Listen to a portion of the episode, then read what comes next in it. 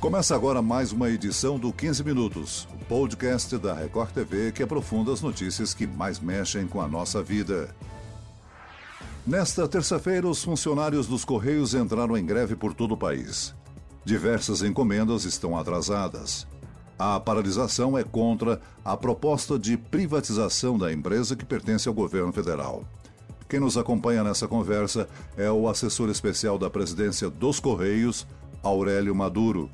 Bem-vindo, Aurélio. Boa tarde, Celso. Boa tarde, Cláudia, demais participantes. Queria agradecer o convite em nome do, dos Correios, é, para a gente poder aprofundar um pouco essa discussão e falar um, explicar para a sociedade o que está acontecendo nesse momento com uma empresa que é, durante a pandemia tem se mostrado tão importante para a sociedade. Aqui comigo também está a repórter Cláudia Reis, que acompanha pelo Jornal da Record a paralisação do serviço. Cláudia, na reportagem do JR, você mostrou que algumas pessoas tiveram problemas com as encomendas, não é mesmo? Oi, Celso, exatamente isso. É um prazer estar aqui com você.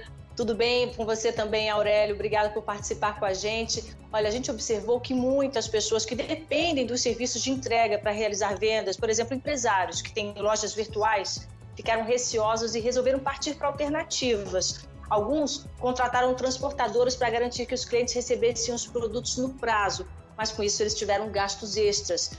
Já os funcionários dos Correios, eles protestam, entre outras coisas, contra a retirada de direitos, retirada de benefícios. E os sindicatos dos trabalhadores afirmam também que não houve acordo na proposta de reajuste salarial em curso. Uma das entrevistadas da reportagem que foi ao ar no Jornal da Record, a empresária Joyce Stacciarini, ela tem uma loja de sapatos e ela faz entregas pelos correios para todo o país. E ela teme que a greve prejudique a experiência dos clientes. Pois é, a vida do varejista já não estava fácil, né? Porque nós estamos sofrendo muitas consequências da pandemia. E agora, ainda mais uma greve do correio nesse momento, ela atrapalha demais o processo de entrega da mercadoria dos nossos clientes. Nós trabalhamos com o Brasil todo, entregamos no Nordeste principalmente. E uma greve, nesse momento em que as vendas online estão super aquecidas, só atrapalhou, né? Nós tivemos um caso aqui hoje, ainda na loja, de alguns produtos que a gente teve que redirecionar esse, esse transporte para transportadoras que a gente não tem nenhum relacionamento. E agora vamos ter que contar com a sorte para essa mercadoria chegar na onda cliente no prazo, chegar com, com integridade, né? Porque a nossa maior preocupação é que as clientes tenham alguma experiência negativa com o nosso negócio, né? Com a compra que elas fizeram com a gente. Aurélio, como é que está sendo feita a operação dos Correios durante essa greve? Qual o percentual de colaboradores que aderiram à greve? Então, Celso, se você me permite, antes de entrar é, nesse ponto do nosso plano de contingenciamento, eu queria falar um pouco para a sociedade, explicar um pouco o que está acontecendo, né? Eu acho que é até uma satisfação, uma obrigação que a gente tem como empresa pública de fazer isso. O Correio é uma empresa de 100 mil empregados, ela é uma estatal que ela tem basicamente duas fontes de receita, que são as cartas e as encomendas. Eu estou falando isso para vocês entenderem um pouco melhor como é que acontece a coisa para chegar até agora o momento da greve. As cartas é, é, a fatura do cartão de crédito, essas, esses envelopes que, que, que chega na casa de todo mundo. E a encomenda é o e-commerce, é aquela começa, o SEDEX, que você eventualmente você faz também, é, tanto por uma plataforma quanto usando as nossas lojas. O que acontece? Com a pandemia, a gente teve um, um, um declínio muito grande nas cartas e um aumento na, na, no, na, nas encomendas, no e-commerce. Mas esse, essa diferença não foi capaz de compensar né, é, a, a, entrada e a saída, a receita da empresa. Aí o que, que acontece? É, a gente começou a, discu a, a, discutir com as entidades representativas, o ACT de 2020-2021, e levamos à mesa a proposta, é, entre elas, de ajustes de benefícios. Não existe na proposta nenhum, nenhuma exclusão de direito, até porque eu não posso excluir direitos, porque direitos estão garantidos em lei. Então isso não existe. Qualquer trabalhador seletista, ou seja, carteira assinada, ele tem aqueles direitos garantidos pela lei. Então não tem como uma empresa, principalmente uma empresa pública, é, é, revogar ou, ou retirar qualquer um dessas cláusulas. O que a gente fez foi excluir benefícios. E foram três benefícios, e eu vou explicar quais são. O que, que acontece? Benefícios são adicionais que a empresa oferece àqueles seus empregados, porque a situação permite, né? Então, durante algum tempo, a, o Correios foi negociando com seus empregados esses benefícios, porque a situação permitia. O que, que acontece hoje é que Correios tem, por má administração, um prejuízo acumulado de mais de 2 bilhões e 400 milhões de reais. E esse prejuízo precisa ser pago durante o tempo. A gente está pagando esse prejuízo e a gente tem operado no positivo, ou seja, é como se dissesse que tem lucro há três anos, né? As três administrações e essa atual administração do general Floriano Peixoto entrou em julho do ano passado. O que, foi excluído? O Vale Peru, que era algo um gasto em torno de 100 milhões de reais por ano, que é um ticket extra que o funcionário, que o empregado recebia em dezembro. Foi extinto o Vale Cultura e o Vale Refeição sofreu um, uma redução. Mas sofreu uma redução de que forma? Antes o empregado recebia o mês cheio de Vale Refeição. E agora ele vai receber só por dias trabalhados. Então o que, que acontece? Lá, é, na proposta antiga, a gente tinha o reembolso creche. Mas a gente retirou o reembolso creche? Não. A gente simplesmente reduziu de 7 para 5 anos, que é o que está previsto na CLT. Até porque criança com 6, 7 anos, ele já está no processo até de alfabetização, né? Então, é, outra coisa que a gente fez, a questão da gratificação de férias. Lá nos Correios, a gente recebe dois terços de férias. O trabalhador normal recebe um terço de férias. A adicional noturno foi de 60% para 20%, que é o que está previsto em lei. Hora extra, de 70% para 50% licença maternidade de 180 para 120 dias, para percorrer os mais importantes e aqueles que são mais conhecidos da sociedade, né, do trabalhador em geral. Então é isso que está acontecendo. O que aconteceu na pandemia? Eu já falei um pouco da questão da receita, da despesa. Então a gente levou essa proposta para o sindicato e o sindicato voltou com uma proposta que custava um bilhão de reais, a, é, que acrescentavam coisas e daria para a empresa um gasto a mais de um bilhão de reais. Sendo que os nossos ajustes prevêem uma economia de 600 milhões ao ano. O Correios, né, não sei se é, é, é eu acho que isso é até um, não sei se é bom ou se é ruim, e até o ministro das Comunicações tweetou hoje, que nos últimos anos o Correio entrou em greve todos os anos. Então eu estou dizendo isso para dizer o quê?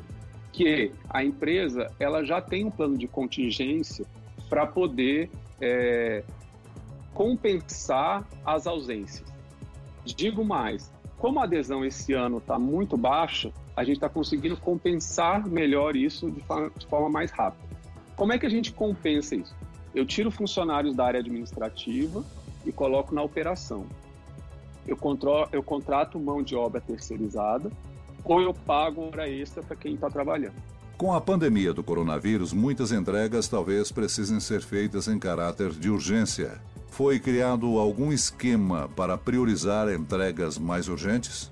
Não, é, essa questão, todas essas questões de esses produtos mais sensíveis, eles seguem todo um protocolo é, diferenciado dos demais produtos e esses continuam normalmente. Até agora, o que eu posso dizer para vocês, nesses dois dias, a única coisa, o único produto que foi suspenso do nosso portfólio é aquele SEDEX com hora marcada.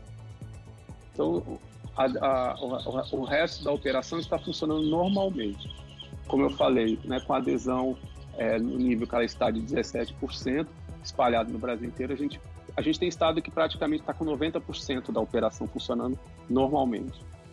E como é que os Correios se adaptaram, Aurélio, na segurança dos funcionários, nas entregas, desde o começo da pandemia? Houve mudanças na questão da higiene dos pacotes?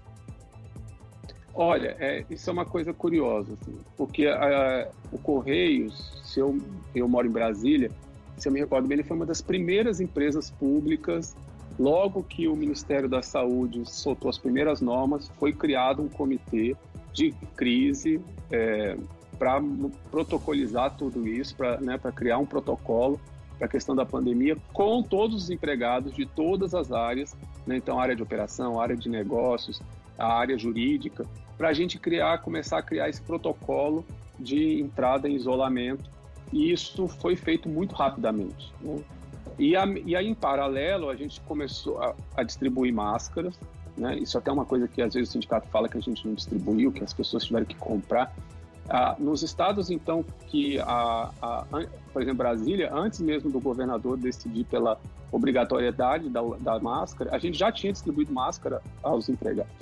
Então, a gente tem a questão da sanitização das agências, a gente tem a questão é, é, do álcool gel, tudo, todos esses protocolos que, que o Ministério da Saúde indicou, que a Organização Mundial de Saúde também indicou, a gente adotou todos eles.